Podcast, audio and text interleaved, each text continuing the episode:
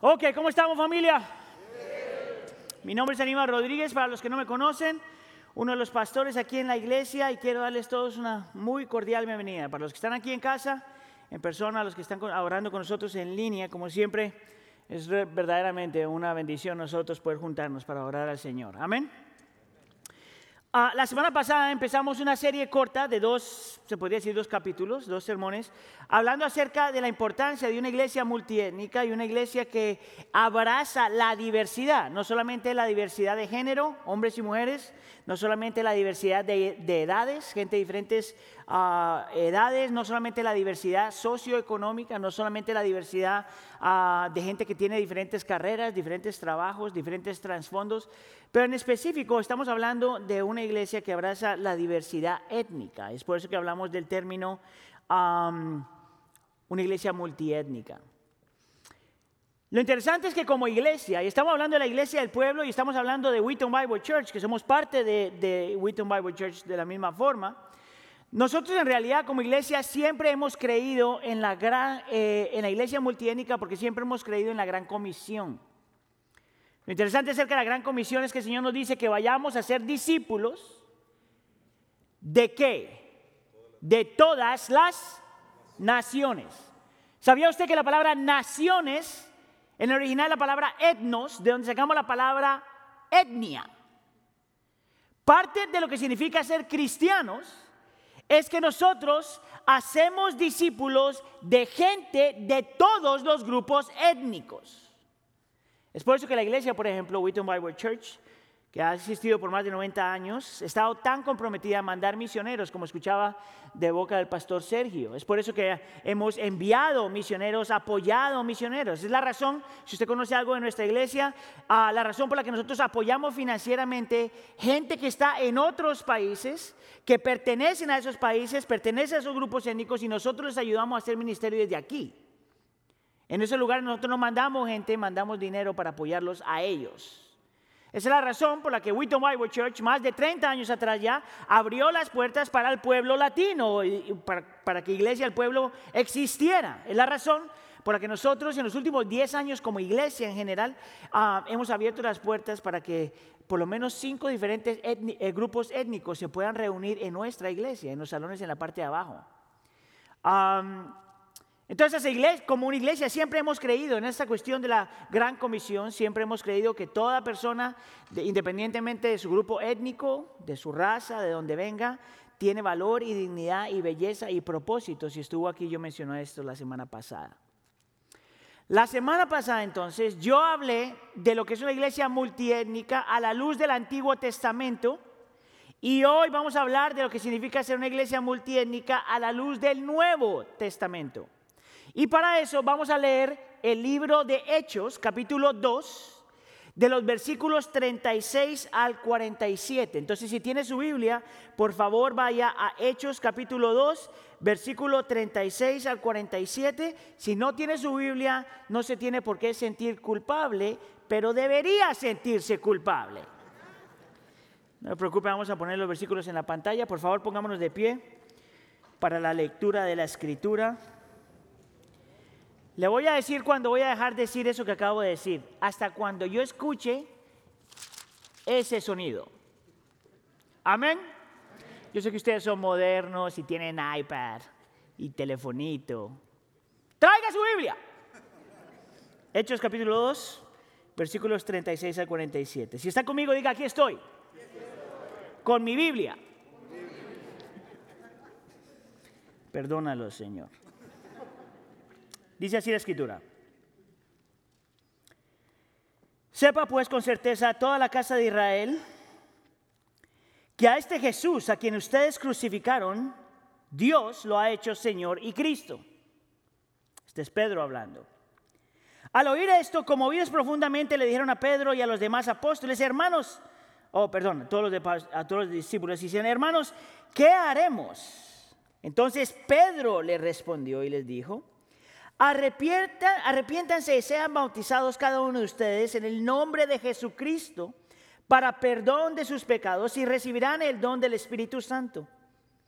porque la promesa es para ustedes y para sus hijos y para todos los que están lejos, para tantos como el Señor nuestro Dios llame.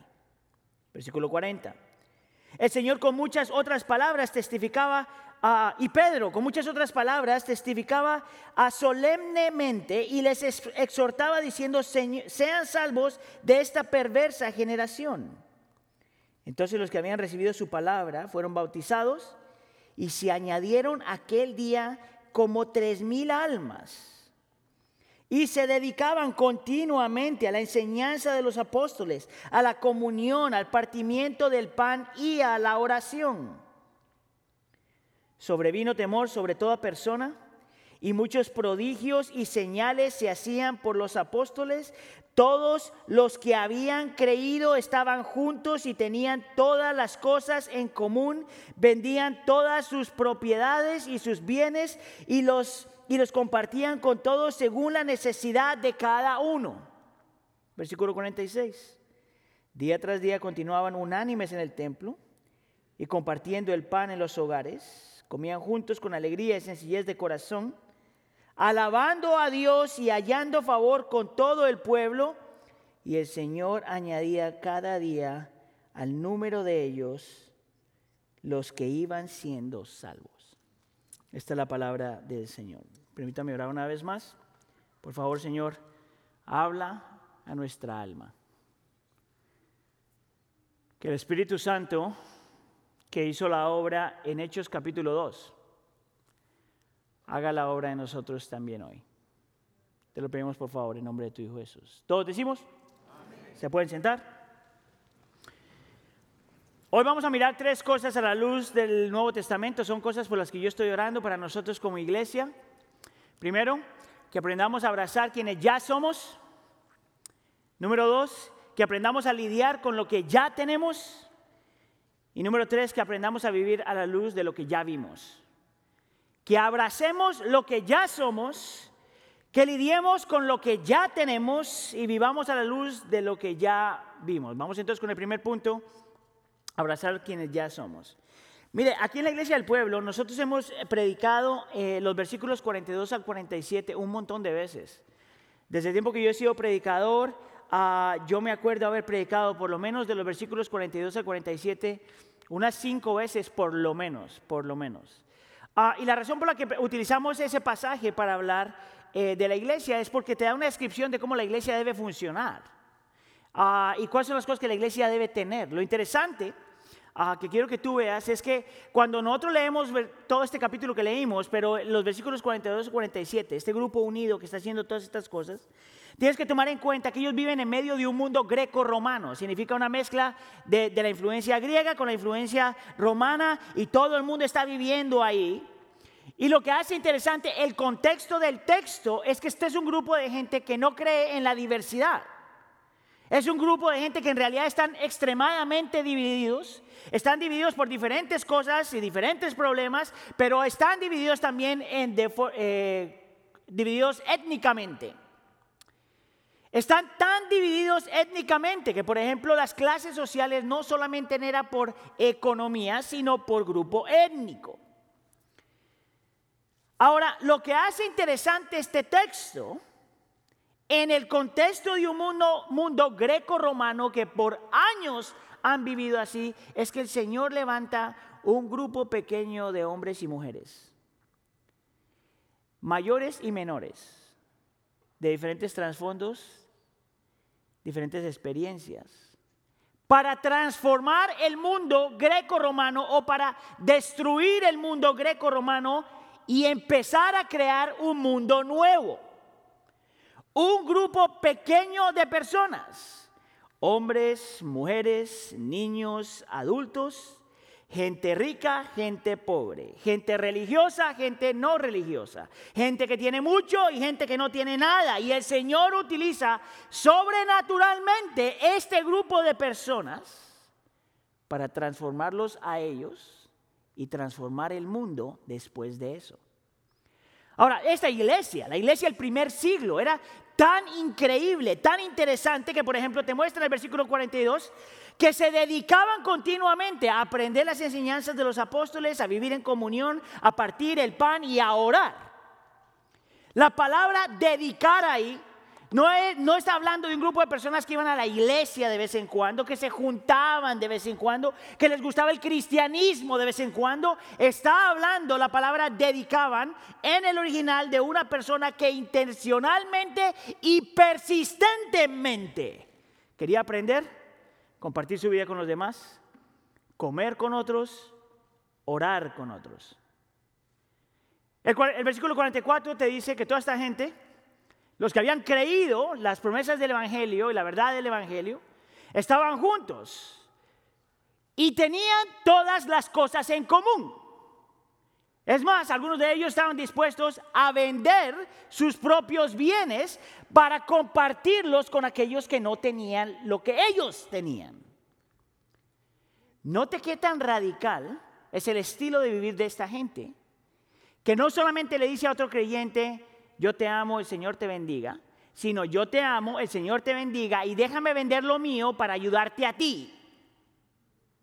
En el versículo 46 dice que iban a la iglesia todo el tiempo. El templo es el sinónimo de la iglesia para nosotros. Y compartían el pan, quiere decir que a lo mejor estaban partiendo, eh, participando en comunión, en la comunión, en la Santa Cena. Y luego terminando la iglesia se iban a las casas y seguían comiendo, parecían latinos. Pero era una iglesia que adoraba al Señor en todo momento. Ahora, lo interesante de este estilo de vida, interesante lo que el Señor está haciendo con este grupo pequeño, este grupo pequeño de personas, es que el Señor está utilizando esa forma de vivir la vida para atraer más gente a Él. Mira lo que dice el versículo 47 tenían favor con el pueblo y la gente a su alrededor. Y el Señor añadía cada día, no de vez en cuando, no una vez al año, cada día al número de ellos los que iban siendo salvos. me te explico. El versículo no dice, por ejemplo, que la gente se convierte por tu testimonio solamente, por lo que tú muestras. Lo que el versículo está diciendo es que el Señor utilizaba el estilo de vida de la iglesia del primer siglo en medio de un mundo greco-romano para que los no creyentes vieran y de alguna forma el Señor los trajera para luego escuchar el Evangelio y luego encontrar salvación en Cristo Jesús. Una iglesia increíble. Es más, en ese momento todavía ni hay un plan evangelístico, eso viene después, cuando tú ves la evolución en el libro de los Hechos. Pero me llama mucho la atención. Este era un grupo de gente que habían creído, que se habían bautizado, que se habían arrepentido, que se habían bautizado, que habían sido unidos por el poder del Evangelio y la persona y ministerio del Espíritu Santo. ¿Cómo yo sé eso? Bueno, porque los versículos anteriores a esto es cuando viene la historia, el evento que cambió la historia, Pentecostés. Al principio del capítulo 2 es cuando tú ves el relato de la historia de Pentecostés. Y si tú te acuerdas, el Señor había reunido a los discípulos y ellos están hablando de las maravillas de Dios a todo el mundo. Y el, Espíritu Santo cae de alguna forma en toda esta gente y hay un... Eh, el Señor arregla lo que la torre de Babel había dañado. ¿Usted se acuerda en Génesis? La torre de Babel, el Señor los divide en diferentes lenguajes. Lo que vemos aquí es el Espíritu de Dios uniendo a diferentes gentes. Una vez más, hombre, mujer, diferentes edades, diferente trasfondo, diferente cultura, diferentes luchas, diferentes cosas. Pedro entonces, como el líder de grupo, se levanta y predica un sermón que en el mismo sermón, en ese día, se convierte más de tres mil personas. Mire, mi hermano, ese sí es un sermón. El cuate se levanta con su trapito sucio y su falda esa que se ponía. En sus chanclas predica y más de 3.000 personas se convierten. Lo interesante es la clase de personas que se convierten. Yo he predicado los versículos 42 al 47 hablando de cómo nosotros como iglesia latina necesitamos aprender a vivir eso. Creer, enseñar, crecer, compartir el pan. Todos nosotros hacemos eso. Nada hay nada malo con eso.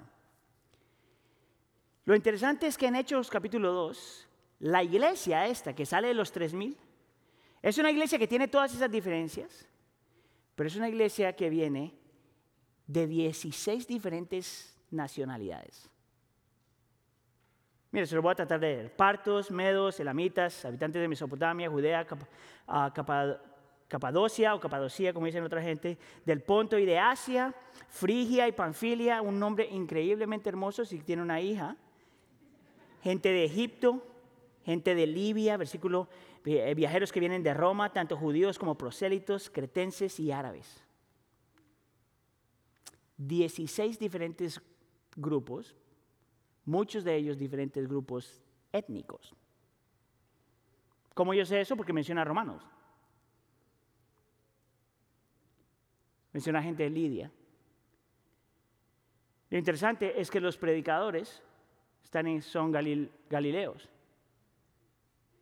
Entonces, cuando tú miras los versículos 42 al 47, este grupo de creyentes que se exponían a la palabra del Señor, que practicaban el compañerismo, que comían juntos, que hacían la iglesia juntos, que practicaban las disciplinas espirituales juntos, que compartían sus cosas los unos a los otros, aquellos que estaban dispuestos a vender las propiedades, no era un grupo de latinos solamente, era un grupo que pertenecía a 17 diferentes nacionalidades.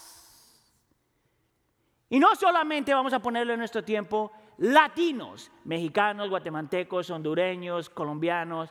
No, gente que pertenecía a diferentes grupos étnicos. La razón por la que nosotros tenemos que ver esto, iglesia, es porque este concepto de unidad en diversidad, tanto en género como edad y trabajo y clase social, pero también en, en etnicidad, no es algo que nosotros nos hemos inventado, es algo que está desde el principio de la iglesia en el Nuevo Testamento.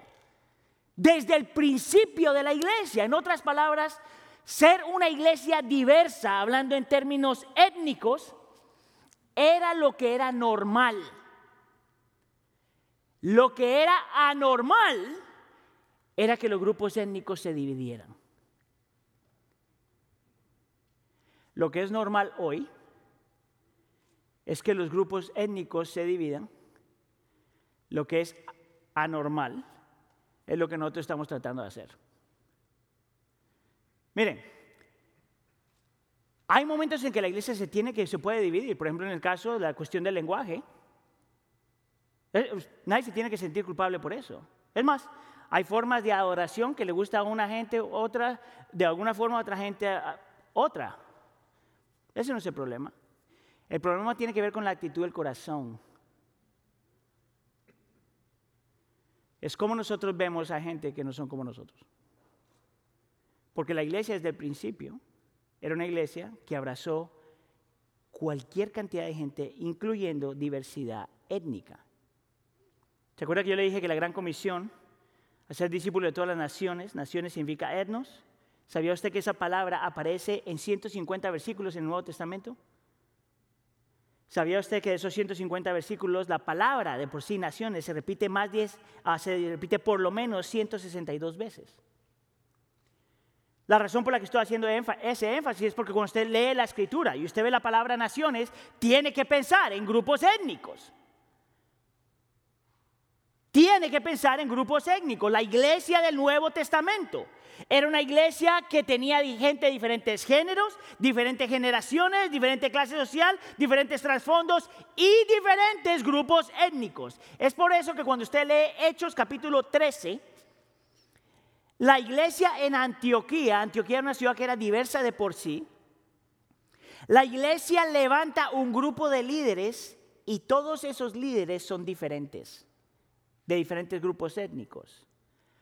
La pregunta sería, ¿por qué hicieron eso? Mire, yo estoy convencido que la iglesia en el Nuevo Testamento, en el primer siglo, no empezó a decir, ok, necesitamos un blanquito, contratemos a aquel.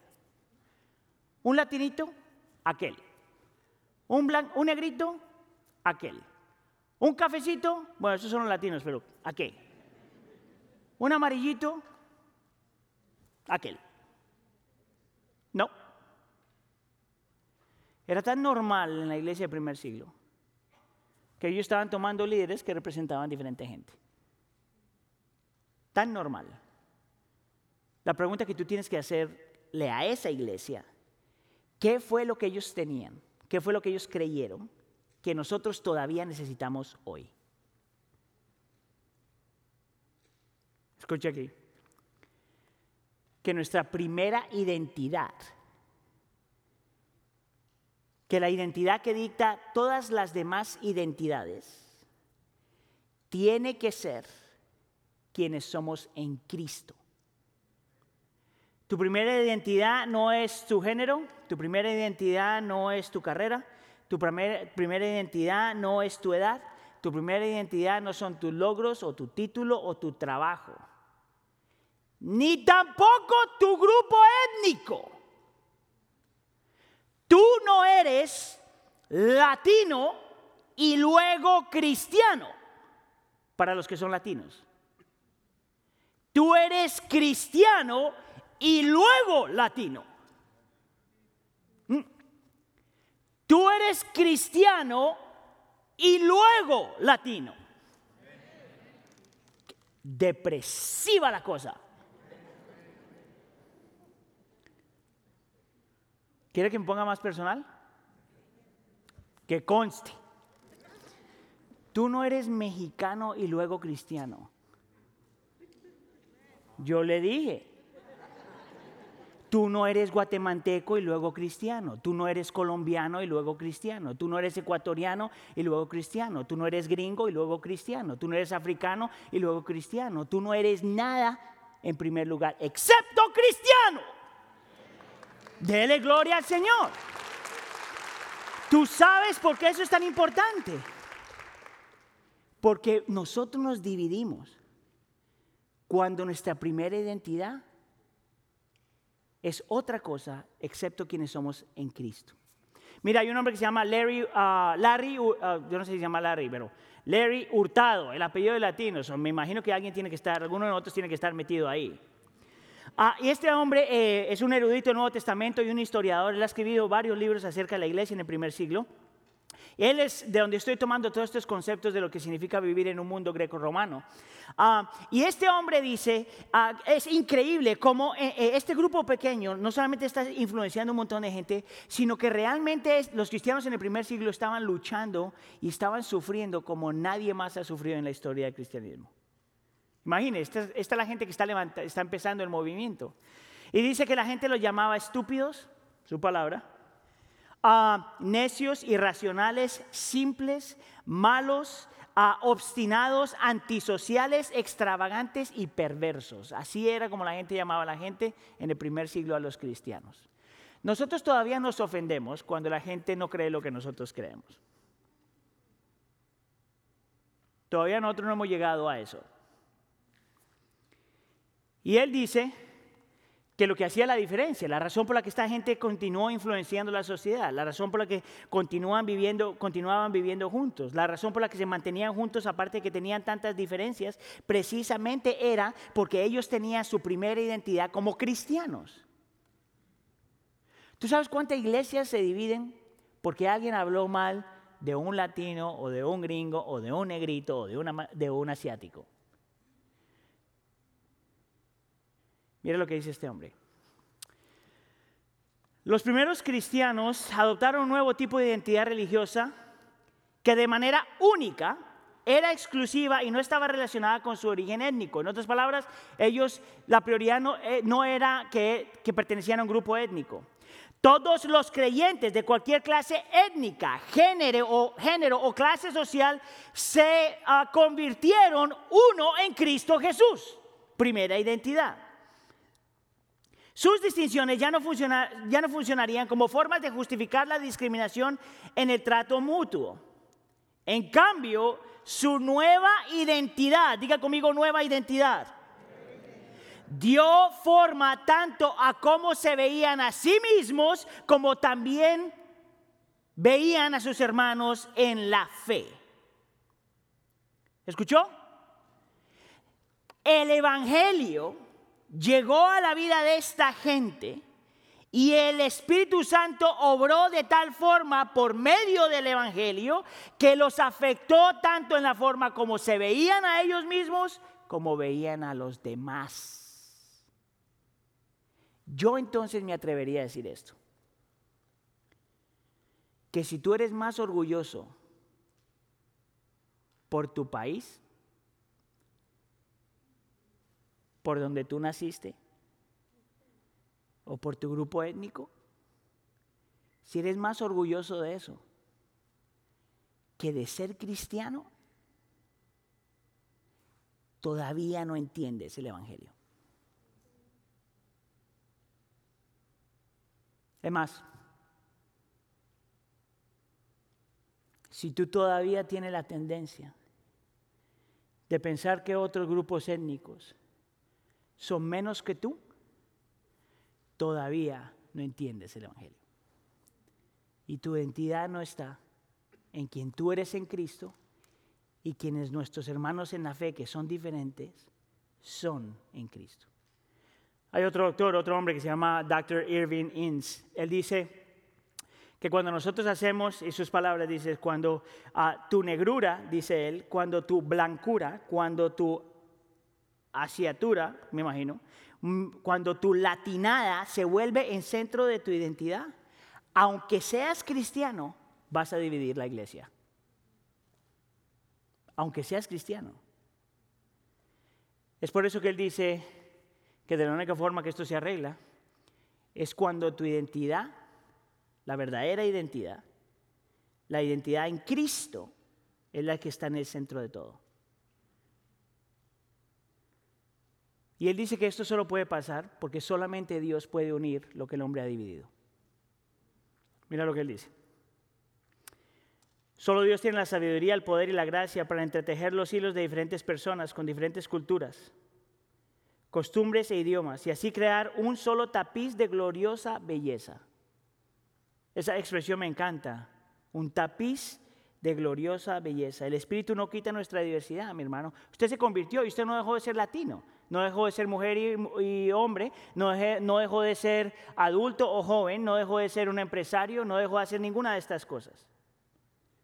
El Espíritu no te quita tu diversidad, más bien nos permite amarnos, escucharnos, buscarnos, comprendernos y abrazarnos unos a otros en nuestra diversidad. Con el Espíritu Santo escuchamos y entendemos. Sin Él malinterpretamos por miedo, desconfianza o ambición propia. La unidad no se puede crear sin la intervención del Espíritu Santo. Una iglesia entonces que está dividida por grupos étnicos es una iglesia que está resistiendo al Espíritu Santo. El racismo es como cristianos es resistir el Espíritu Santo. Los prejuicios es resistir el Espíritu Santo. ¿Sabes por qué yo le puse a este punto ser lo que ya somos? Abrazar lo que ya somos. Porque desde el principio del cristianismo en el Nuevo Testamento, la iglesia ya era una iglesia diversa. Lo que estamos tratando de hacer ahora en el 2021, en inglés se dice, we're trying to catch up a lo que ya el Señor había hecho. Estamos tratando de abrazar lo que el Señor ya hizo. Estamos tratando de vivir lo que la iglesia en el primer siglo ya vivía. Amén. Ok, esa es la parte romántica. Vamos al siguiente punto, porque no solamente tenemos que abrazar lo que ya somos, sino tenemos que aprender a lidiar con lo que ya tenemos. Y es aquí donde la cosa se va a poner, dicen los boricuas, peluda.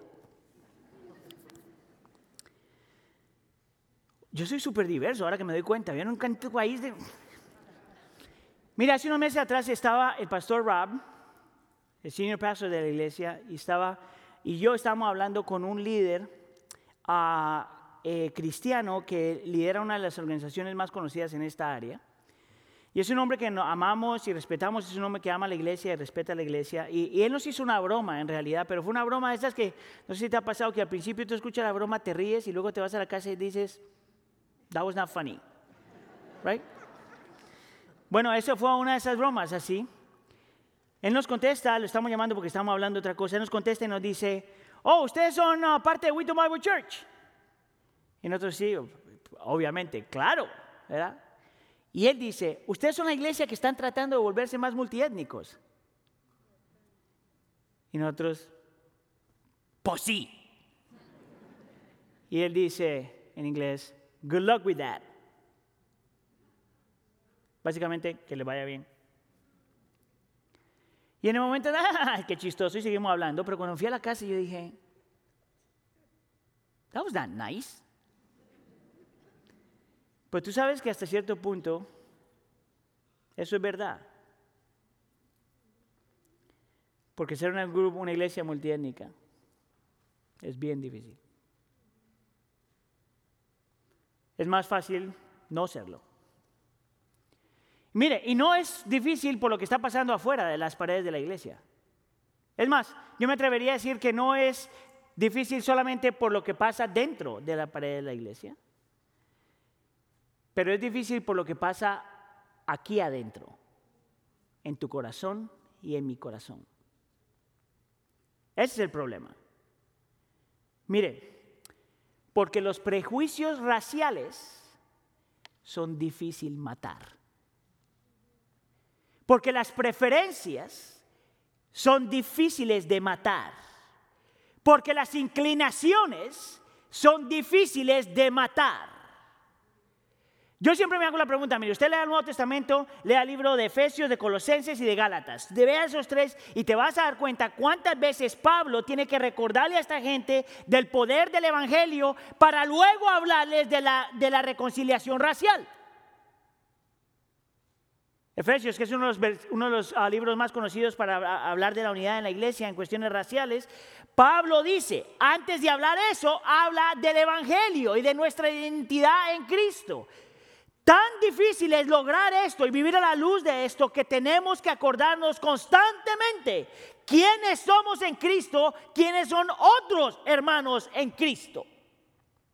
Yo he escuchado miembros de mi familia insultarse el uno al otro con esta palabra. You are so white. Es como que alguien me va a tratar de insultar a mí y decirme demasiado latino. ¿No te parece que hay algo ahí? Es más, mira, yo voy a hacer para que no nos sintamos culpables, yo no voy a hablar de ti, ¿ok? Voy a hablar de dos personas. Voy a hablar de Pedro, porque pues el cuate no está aquí, ya se murió. Y voy a hablar de lo que yo descubrí en mí, algo que yo ya he compartido con ustedes en algún punto. Empecemos con Pedro, porque Pedro fue el hombre que el Señor utilizó en Hechos capítulo 2 para predicar el mejor sermón en la historia. Tres mil personas se convierten. Pedro fue el que vio cómo el Espíritu Santo une lo que el pueblo, lo que el mundo ha dividido. Pedro fue el que vio cómo gente de diferentes naciones, 16 o 17 naciones, pueden entrar y adorar juntos con el Señor, pueden descansar en el Señor, pueden ser adoptados por el Señor. Ese Pedro. Ese Pedro fue el que le predicó a esta gente y les dijo, arrepiéntanse, bautícense, crean en el Señor Jesús para el perdón de sus pecados. Pedro fue el que vio al Espíritu Santo, les prometió que iban a recibir el Espíritu Santo. Ese Pedro. Lo interesante es que cinco años después, algunos eruditos piensan que es entre cinco y ocho años después, en Hechos capítulo 10, entre Hechos capítulo 2 y Hechos capítulo 10 hay más o menos entre 5 y 8 años. Quiere decir que Pedro fue transformado, redimido, quitado las escamas de saber que el reino de Dios incluye gente de diferentes trasfondos étnicos. Pasan cinco años, vamos a decir que pasan cinco años, y en Hechos capítulo 10, versículo 11, Pedro ve esta visión que el Señor le da. Un lienzo que viene del cielo. ¿Se acuerda de eso? Y hay diferentes animales ahí en el lienzo. Y el Señor le dice, mata y come. Ahora, el Señor no le está diciendo Pedro, no tienes que ser vegetariano. No le está diciendo, es ok, y si tú eres carnívoro, eso no es lo que le está diciendo. Pero eso es lo que Pedro hasta cierto punto está pensando. Y mire lo que él responde en el versículo 14, Hechos capítulo 10, versículo 14 y 15. Dice, de ninguna manera, dice Pedro, yo jamás he comido nada impuro o inmundo. Y el Señor le dice, lo que Dios ha limpiado, no lo llames tú impuro. Párese ahí un segundo. Pedro todavía está pensando en el lunch o en el dinner. Uno o dos. Pedro todavía está pensando, ¿será que ahora sí puedo comer pork chops? Carnitas. Pedro se está haciendo la pregunta, ¿puedo comer pescado? ¿Puedo comer beef? ¿Qué puedo comer? Pedro está fuera de onda, completamente desconectado con lo que el Señor está haciendo. Pero algo pasa en Pedro y el Señor le deja ver que él no estaba hablando de comida, pero que estaba hablando de personas. Al mismo tiempo el Señor se está moviendo en otro hombre que se llama Cornelio, que era un gentil italiano. ¿Algún italiano en la casa? Oh, Rosita es italiana, ¿verdad? Y lo hizo así como para que... El Señor está salvando a este gentil italiano, Está hablando con el Señor y el Señor le dice a Pedro que vaya, que vaya a la casa de este hombre. Ahora, yo, quiero que te eh, hagas una pausa y mires qué es lo primero que le dice Pedro. Entre 5 o 8 años después de que vio todo lo que pasó en Hechos capítulo 2. Versículo 28, Hechos 10, 28 dice, entonces Pedro le dijo, ustedes saben que no es lícito para un judío asociarse con un extranjero, con un extranjero. What do you mean?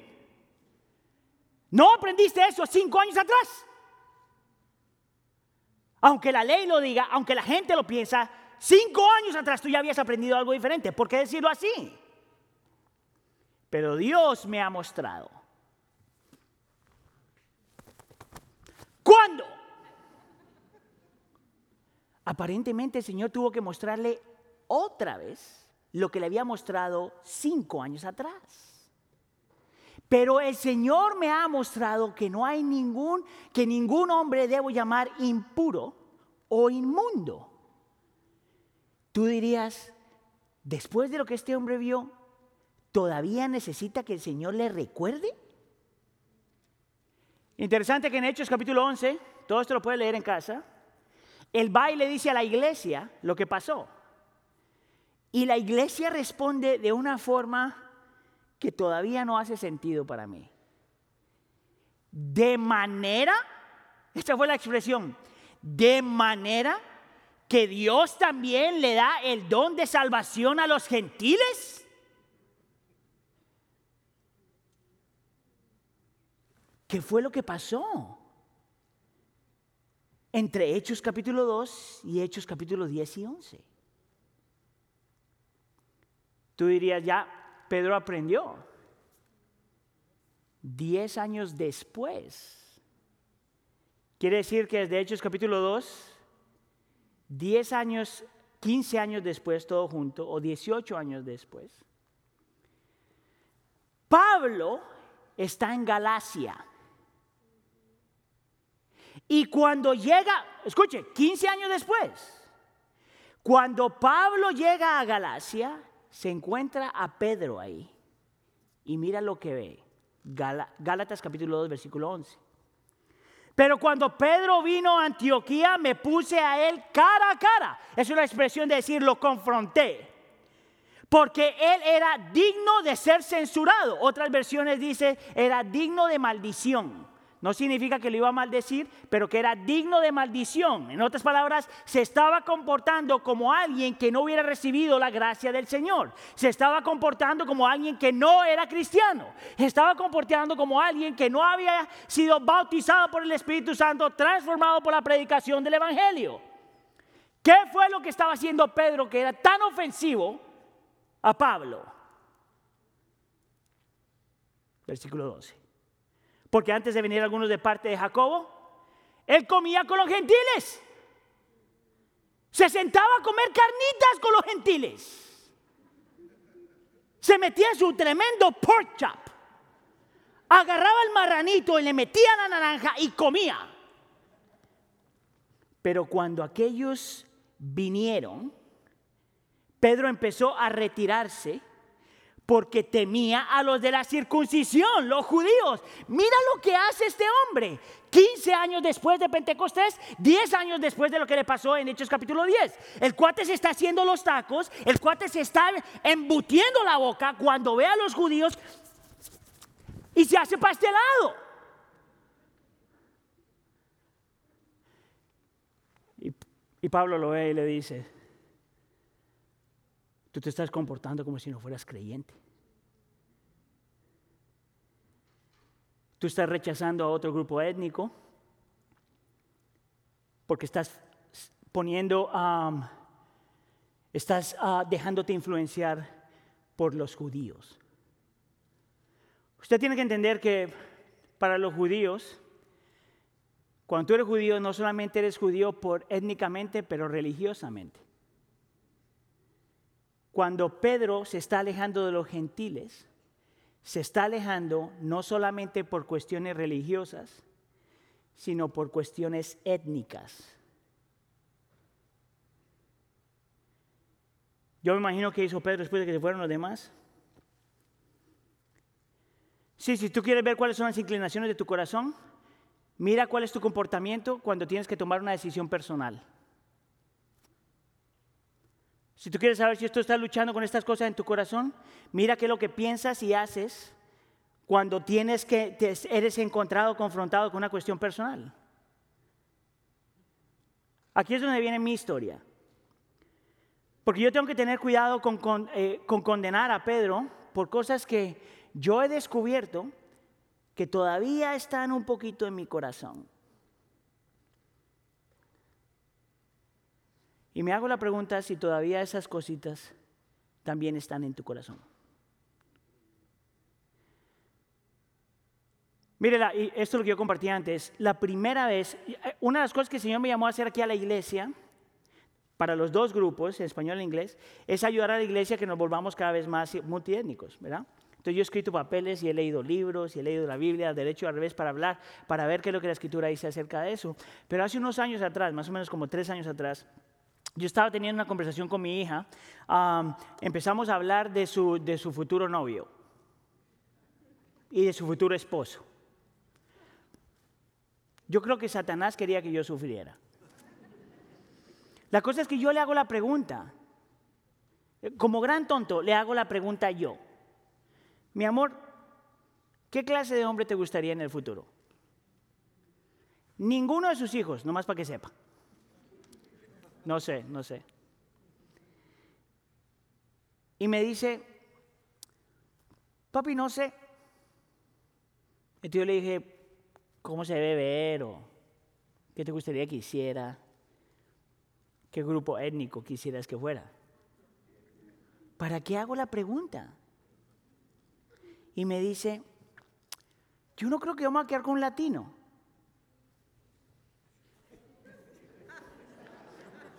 ¿What? ¿No has visto esto? Y me dice, no, hay otros que me gustan más. Yo ya la perdoné. Pero mire, fuera de broma, yo le dije así, me fui y no hice mucha cosa, pero la verdad me molestó un cachito.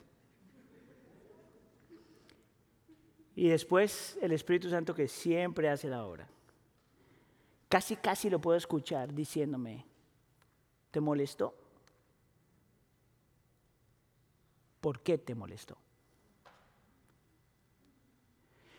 Porque el grupo étnico que ella mencionó, ¿quiere que se lo diga? No se lo voy a decir. Porque el grupo étnico que ella mencionó no era mi preferencia.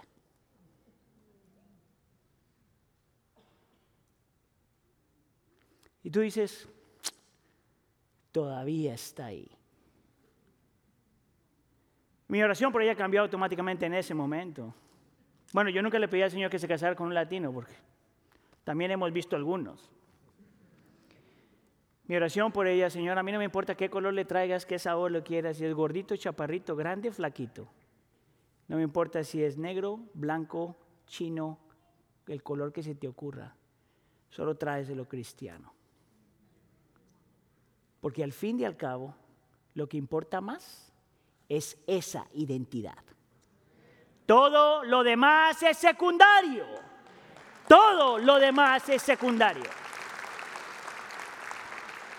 Nosotros estamos llamados a abrazar quienes ya somos, estamos llamados a lidiar con lo que ya tenemos. En esa ocasión yo tuve que arrepentirme frente al Señor, tuve que pedirle que por favor hiciera la obra en mí, aunque me tome 15 años como le tomó a Pedro. Pero al final el Señor nos llama a vivir a luz de lo que ya vimos. La semana pasada yo le mostré este versículo, Génesis capítulo 12, cuando dice que el Señor escoge a Abraham para que fuera ah, de gran bendición a todas las naciones y todas las familias en él fueran bendecidas. Yo también le expliqué que esa promesa se cumple en Cristo Jesús, que es el mejor Abraham.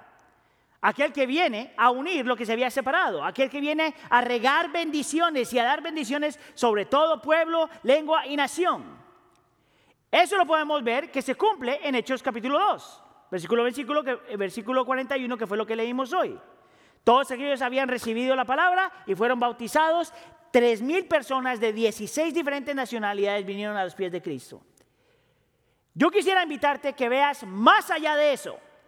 No solamente mira lo que el Señor prometió y ya cumplió en Cristo Jesús, yo quisiera que tú puedas mirar más allá lo que el Señor dice que va a hacer cuando venga a reconciliar todas las cosas, transformar todas las cosas y, hacer todas las cosas nuevas. Eso es lo que yo quiero que tú veas. ¿Por qué? Porque nosotros somos manejados, controlados por aquellas cosas que abrazamos. Mira lo que dice Apocalipsis capítulo 7. Después de esto miré y vi una gran multitud, diga conmigo, gran multitud, que nadie podía contar de todas las naciones, diga naciones tribus, pueblos y lenguas, de pie delante del trono y delante del cordero. Escucha acá. Eso es un servicio de la iglesia, de la iglesia multiétnica, multigeneracional, multitransfondo, multicolor. Y mira lo que ellos cantan clamaban a gran voz, la salvación pertenece a nuestro Dios, que está sentado en el trono y al cordero. ¿Tú sabes lo que la frase salvación pertenece a nuestro Dios? Que los que están adorando al Señor ponen su primera identidad como quienes somos en Cristo porque sabemos que al fin y al cabo todos hemos sido llamados, salvados, rescatados, redimidos, adoptados, amados, queridos, recibidos, porque Dios es un Dios de gracia. Dios el Padre escoge y envía a su Hijo para morir por nosotros, para que su Espíritu Santo aplique esa salvación. La gente que realmente cree esto no está gastando tiempo pensando es, ah, ser especial o no, ser latino. Ser... No, olvídate de eso. Lo que importa es quiénes somos en Cristo. Yo te invito, iglesia, que podamos soñar otra vez. Que podamos ver otra vez lo que dice Apocalipsis, Apocalipsis capítulo 7. Mire, si usted conoce algo de la historia de los Estados Unidos, usted tiene que haber escuchado a Martin Luther King Jr. o por lo menos escuchar de él. Este hombre, uno de sus eh, oratorias más famosas era cuando él escribe casi casi un poema que se llama I have a dream, tengo un sueño. Yo quisiera invitarte a soñar. Soñemos nuestro propio sueño. Soñemos que la iglesia un día llegue al punto donde nosotros realmente creemos que nuestra primera identidad es Cristo. Soñemos juntos que la iglesia algún punto podamos realmente abrazar la diversidad que el Señor nos ha dado. Soñemos que la iglesia a algún punto pueda ver la belleza del reino del Señor que tiene múltiples sabores, formas y colores. Soñemos que la iglesia del Señor eh, nos permita que en la iglesia del Señor podamos ver la hermosura de los diferentes ah, tonos de piel. Yo te invito a que soñemos juntos para aprender a llorar y a regocijarnos cuando nuestros hermanos que no son como nosotros sufren o se regocijan. Yo te invito a que nosotros soñemos juntos para que podamos ver que al, fin y al cabo nosotros sí nos necesitamos los unos a los otros. Nosotros sí necesitamos diversidad. Nosotros sí necesitamos a otros hermanos que no son como nosotros. Yo te invito a que tú sueñes para que aprendamos a abrazar la verdad de quienes ya somos en Cristo, lo que nosotros, el Señor ya hizo. Yo te invito a que tú sueñes en aquel momento que el Señor va a regresar y todas estas luchas que ya tenemos adentro dejen de existir. Oh, cuánto yo deseo ese día. Que mi propio corazón deje de ser mi peor enemigo. Oh, soñemos en aquel momento cuando el Señor viene y restaura todas las cosas, que ese sueño deje de ser un sueño y se vuelva una realidad. El Señor te llama y el Señor me llama a contribuir a eso y a vivir eso. Porque así como la iglesia del primer siglo, el Señor utilizó para transformar la sociedad, Así la iglesia del siglo XXI está llamada a vivir de tal forma que también transforma la sociedad. Amén. Oremos. Señor, te damos gracias, como siempre, por tu palabra. Te damos gracias, Señor, por el ministerio, la persona del Espíritu Santo y la obra maravillosa que Él hace, que hizo en el primer siglo, los primeros cristianos, Señor, y ahora hace en nosotros en el 2021. Te damos gracias, Señor, porque nos permites ver la belleza de lo que significa tener, ser parte de un reino que está compuesto de tanta gente diferente. Señor, perdona los prejuicios en nuestro corazón. Perdona, Señor, si hay racismo en nuestro corazón. Perdona, Señor, las palabras que han salido de nuestra boca y los pensamientos que hemos tenido en nuestro corazón. Perdónanos, Señor, cuando tenemos preferencias étnicas o raciales. Por favor, Señor, haz tu obra y levanta tu iglesia para que vivamos lo que ya somos. Muramos a lo que ya tenemos y abracemos lo que ha de venir. Te lo pedimos por favor en nombre de tu Hijo Jesús. La iglesia dice, pongámonos de pie, respondamos al Señor en la oración.